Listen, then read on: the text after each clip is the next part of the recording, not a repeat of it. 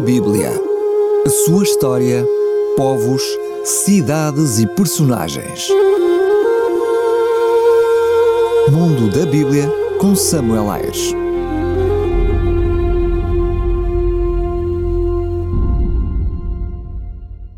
A Bíblia Protestante antes de Lutero. Com o desenvolvimento da história eclesiástica, a Igreja Católica Romana tornou-se na Igreja Cristã predominante. A Vulgata, versão da Bíblia em latim, passou a ser considerada a única autorizada e de acesso restrito ao clero. As diferentes nações não tinham uma Bíblia na língua materna, e o latim não era compreendido pelo povo, o que fez com que a Bíblia deixasse de ser conhecida e compreendida.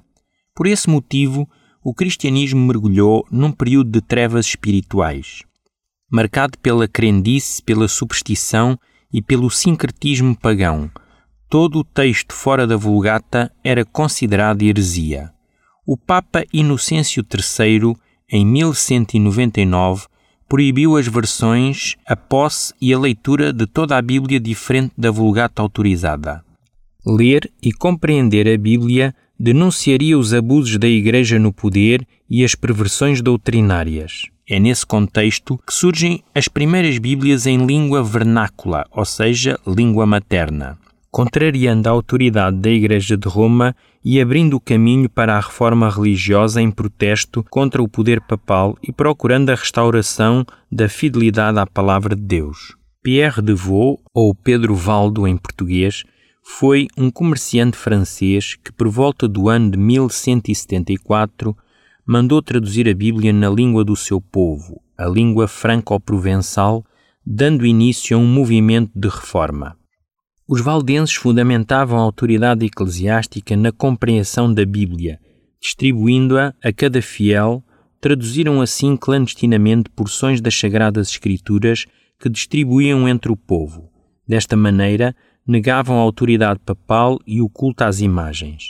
Neste tempo, a Inquisição organizava autos de fé em praça pública para queimar estes textos e os seus distribuidores eram condenados à morte, assim como os seus possuidores. Os valdenses foram excomungados e condenados à morte em 1184, mas continuaram as suas atividades refugiando-se nas montanhas e reunindo-se secretamente em grutas. Este grupo foi precursor da reforma protestante, apoiada na restauração da Bíblia em língua popular. John Wycliffe foi um professor da Universidade de Oxford, considerado um precursor da Bíblia em inglês arcaico, publicada no final do século XIV, juntamente com outros eruditos. Traduziu-se a Bíblia a partir da Vulgata. Wycliffe defendia que a Bíblia é a única norma de fé que Cristo é a cabeça da Igreja e que nenhuma autoridade eclesiástica tinha o poder para impor uma crença se não tivesse apoio bíblico. A Bíblia pertencia aos crentes e, por isso, devia ser apresentada de forma compreensível a cada povo. Em 1415, estas Bíblias foram consideradas não autorizadas. Wycliffe foi excomungado como herético já depois da sua morte, ocorrida em 1384, e em 1427 os seus ossos foram excomungados e queimados e as suas cinzas dispersas no rio Swift, em Inglaterra. A influência dos escritos de Wycliffe foi muito grande, particularmente na Boêmia do século XV, no movimento reformador liderado por João Hus.